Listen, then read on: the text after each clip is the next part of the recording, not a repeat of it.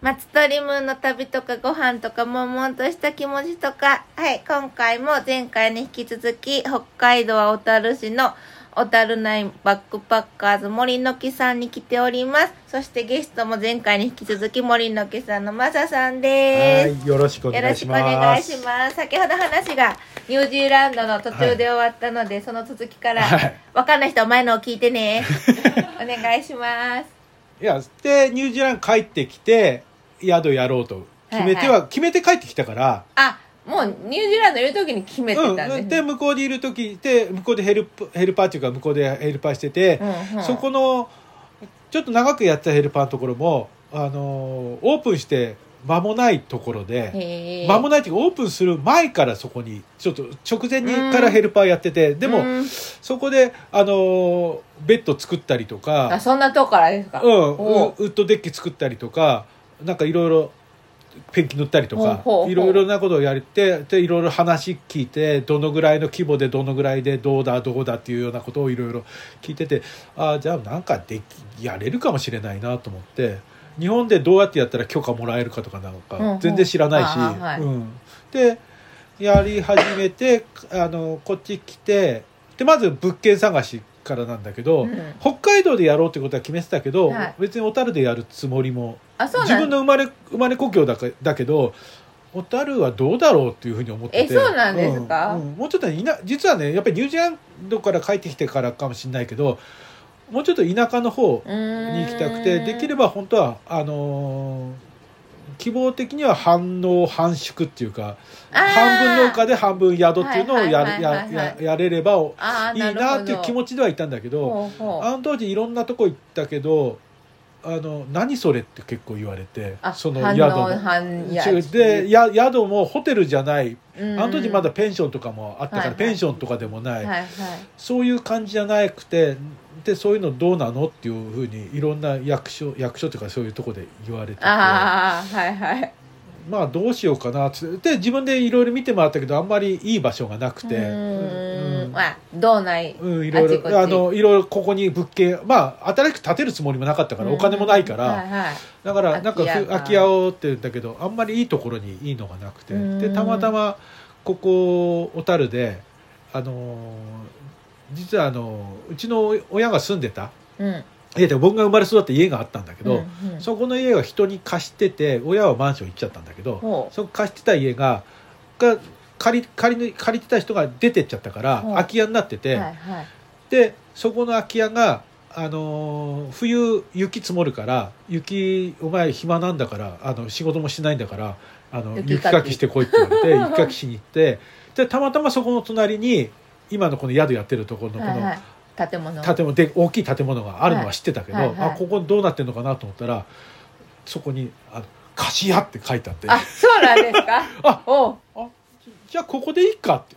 わすごい。ただとな隣の、まあ、自宅実家の隣の家にでじで結局そこでいろいろ交渉して交渉して話来たら「いいよ好き勝手に使いなさい」って言われて、でえまあ一応借りうちはあの買ってない借り貸し屋なんだけどでそのまま借りてる状態で好きにやってあそうないんいってことで。あ借りてる状態で好きにこうリノベとかねうん、でもそれこ壊すつもりでいるから、あーうん。でそういうあすいません。いい。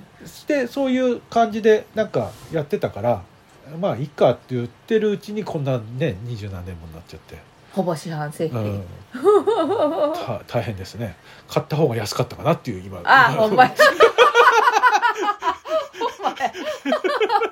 あでも当初はじゃあそんなに長く続くとは思ってなかった。あ10年続10年続いたらすごいなっていう自分えでも、うん、だってそれまでの間って割と3年とか3年周期ぐらいでいろいろとコロコロ変わってたから。あお仕事。仕事とか、うん、なんかそういうので。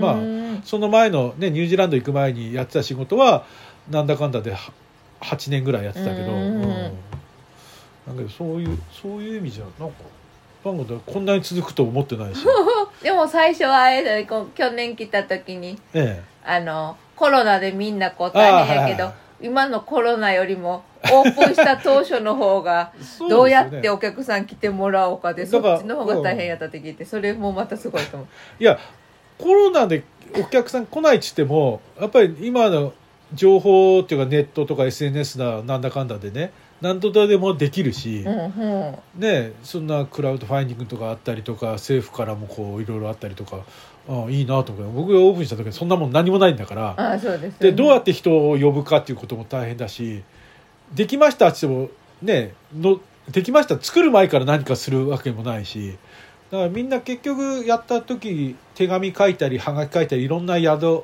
そういう似たような宿とかそういうところに手紙書いたりして、うんあのやりますって言ってそしてチラシこういうの作りましたのでお願いしますっていうふうな出してそしたらお互いにやり取りして。い今はだそういうフライヤーとか作ってる人方の方が少ない。そうですね、うん撮る人も減っちゃって、うんもうみんな写真そうですね。もうだから昔はそれだそれであのどこどこから聞いてきましたとか乗ってきました、うんうんうんうんうんそういうの感じかな。で僕はやっぱりニュージーランドに行ってた時ニュージーランドのそういうさっき言ったあのほバックパッカーホステルのはい。あのガイドブックのようなのが無料で配ってるのがあったんだけどあーそういうのがはあればいいなと思っていはいうん。はいたけどなかなかそこまで、うん。ね、つくそこまでっていうかそこまでの数がなかったから。ああ宿の。宿のね。はいはいはいはいはいはい、全国的に言ってもあったかもしれないけどなんかそういうのいやそんなになかったです。うん。今ほどなかった。うん。で本当にあのーやっぱり空白地域もあったり東北とかも少なかったりとか、あと今でこそね多くだいぶ増えたけどでもやっぱり青森とかまだまだ少ない感じかな。うん。なんかそういうで特にやっぱり僕はがあのその頃から外国人は増えるだろうっていうのがあ思ってたので。うん。だけど全然やっぱり来な来ないですね。人はね。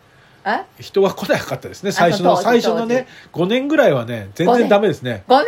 すごい、だからいろんな仕事アルバイトしたりとかね、うん、あそうあ他の仕事がまた、いや日本語教師のね。資格取って、あのそ最初日本語教師の資格取った理由はまた海外にどっかであ今度行く時に、うん行く時に資格あー資格あ今度は仕事と資格持ってった方がいいだろうって。言ってもうあれ終わりますもんワーキングホリデーのそうそうそう、ね年齢がね、うん。だからそういうのでで取ろうかなともと取って。もし宿がうまいのいいいいとこが見つからなければそっちも考えようというのでやってたけどん結局それがや宿の方が決まっちゃったから日本教師は資格取ってでもその間お客さん来ないから札幌の方の日本学校で日本語を教えながら、うん、やってましたね。あとはねほアルバイト行ったり、あ、うん。日本語教師もやりながら違うアルバイトもして、ね。宿もして。うん、夜中いの他の大きいホテルのあのキッチンの清掃と夜な深夜のキッチン清掃っていうのやってましたね。それでまた自分の宿もまた朝帰ってきて。そうそう夜の11時ぐらいに出てってほで朝6時ぐらいに帰ってくる。うほういつ寝るんですか？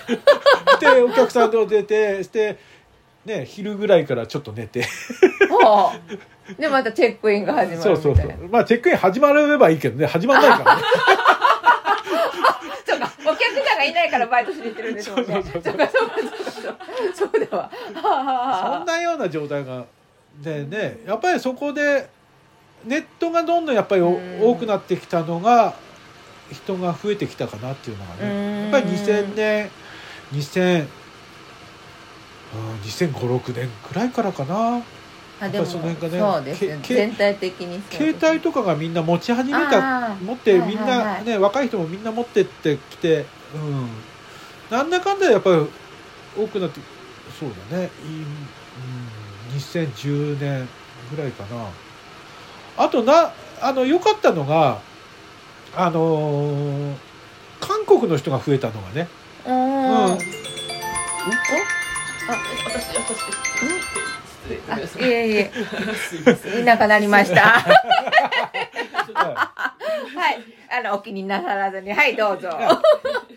全然ねあの狙ったつもりでもなかったんだけどあのー韓国の人が一般的な旅行ができるようになったのがあ韓国の国自体がってことですか？そうそうそうあそう。まずねそうなんですか？最初の頃ダメだったんですよ。あそうなんですか？あ知らなかった。の一般の人方はこれあの旅行団体とかは良かったのかさあの中国もそうだったじゃないですあか。あそうかそうか、うん。はいはいはいで個人旅行に変わっあその流れでそれができたのが大体でうんとまあ9 90年代にそれが起こったのかな、あ結構早い。あそうだ。あの早いっていうかうんそうまあ最近って言えば最近かな、うん。90あ年代そうですね。うちらから見たらさ いやだからあの90えっ、と9 5 6年の時にあの小樽で撮ったあの岩井俊二監督の「はい。ラブレター」っていう映画があって、いはい。それが小樽の冬でうんうんうん。と撮ってるんですよ。それがあのアジア圏でものすごいヒットしてるんですよ。えー、日本ではね案外知らない人も結構多いんだけど, うんだ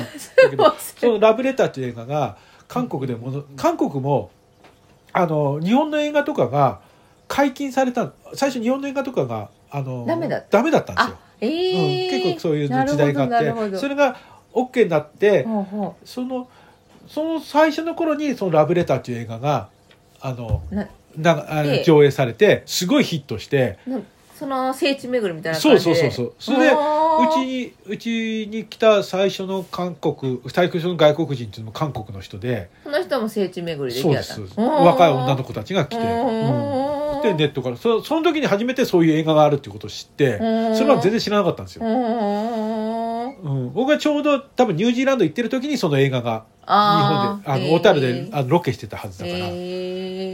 へだからそういうのもあってどんどん小樽に韓国とかあと台湾とか香港とかそっちの系映画で見る人が好きで来てそれで小樽が外国人増えてきたなっていう。ああそうなんですね。うんそういうのもともと小樽多いのかと思ってました。いいそうでもないですよ。